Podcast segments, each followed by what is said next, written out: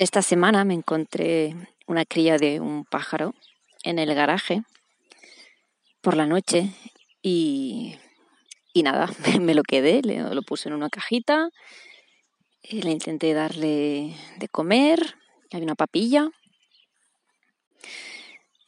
y era la cosa más bonita que he visto en muchos días. Una bolita peludita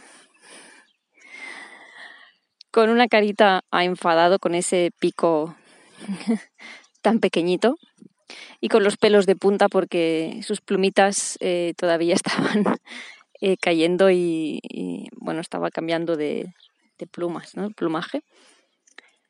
Pero es gracioso porque mientras decidí cuidarlo, ¿no? Hasta que encontrara alguna solución o se muriera o, o yo qué sé, encontrara a su madre o algo, pues claro, me lo iba a quedar.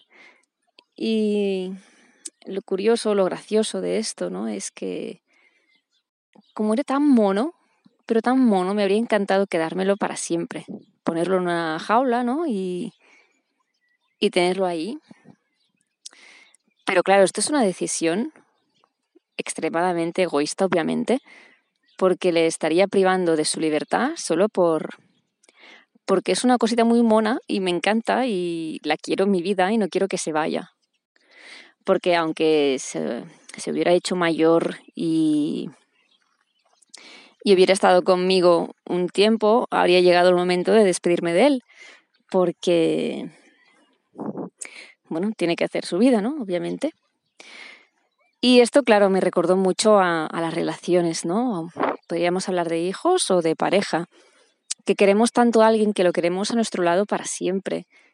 Y si puede ser una jaula para asegurarnos de que no nos va a dejar, que no se va a ir o que no va a tomar elecciones propias, ¿no? Que siempre va a estar ahí para cuando nosotros queramos y lo necesitamos, lo necesitemos.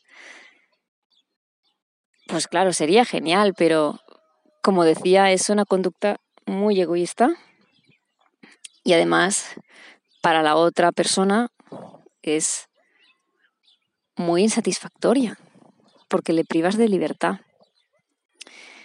Y es curioso que, aun siendo conscientes de ello, ¿no? Nos cuesta muchísimo dejar marchar a la gente. Hasta podríamos hablar de amigos también. Hay momentos en que dejas de, de seguir el mismo camino y tienes que aceptarlo y dejar marchar a esos amigos que tanto quieres porque ya no tenéis nada en común o porque se ha acabado el, momento de compartir vuestras vidas juntos y no pasa nada.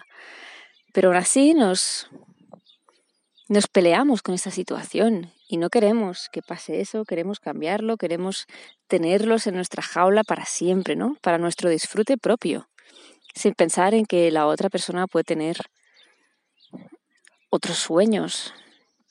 Por ejemplo, con la pareja, ¿no? Es muy común tener que decidir si tu carrera profesional, sobre todo las mujeres, ¿no? Si nuestra carrera profesional o nuestra familia o nuestra pareja. Y quizás em, no tendríamos que decidirlo si nuestra pareja nos dejara marchar que no significa dejarnos, sino que nos diera la libertad de salir de la jaula y poder ser libres y poder elegir nuestra carrera profesional sin perder la posibilidad de estar con esa persona o con nuestra familia. Porque no tiene por qué ser incompatible. Obviamente todo depende de también la implicación y del tiempo que, que le dediques solo a una sola cosa. Pero creo que tenemos esta carga en muchas situaciones y muchos casos y, y es una pena porque no somos conscientes de que vivimos en jaulitas. Por todas partes tenemos jaulas que nos van privando de nuestra libertad y nosotros somos los primeros que nos ponemos jaulas. Y aquí ya es cuando voy a empezar a divagar, porque hay jaulas que, que son tan sencillas, entre comillas, y tan básicas como las que nos autoimponemos por decidir cómo tiene que ser nuestra vida. Creemos que será de un modo determinado y, ya lo damos por sentado. Y como ya lo tenemos ahí estipulado, ¿no? Eh, tiene que ser así nuestra vida. aunque nos esté frenando ese pensamiento y esa creencia y, y no nos sume, no nos ayude. Por ejemplo, creer que ya somos demasiado mayores para cambiar de trabajo. Eso es una jaula que nos hemos metido nosotros solitos por una creencia. O creer que no somos capaces de cambiar o de mejorar porque somos así y hemos sido toda nuestra vida así, ¿no? O por el miedo a, que quizás vamos a cambiar por el hecho de... o que vamos a dejar de ser nosotros por el hecho de cambiar nuestras creencias. Pero si tus creencias te están metiendo en una jaula, ¿de verdad quieres quedarte con ellas? ¿De verdad no quieres cambiarlas? ¿No quieres transformarlas?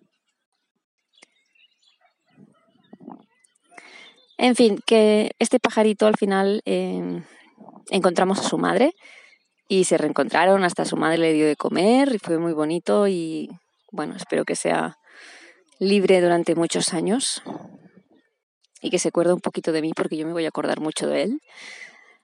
Pero lo importante es esto, ¿no? De cuántas veces nos metemos en una jaula nosotros mismos, cuántas veces vivimos en jaulas o metemos a gente en jaulas por miedo a que se vayan cuando tienen todo el derecho a irse.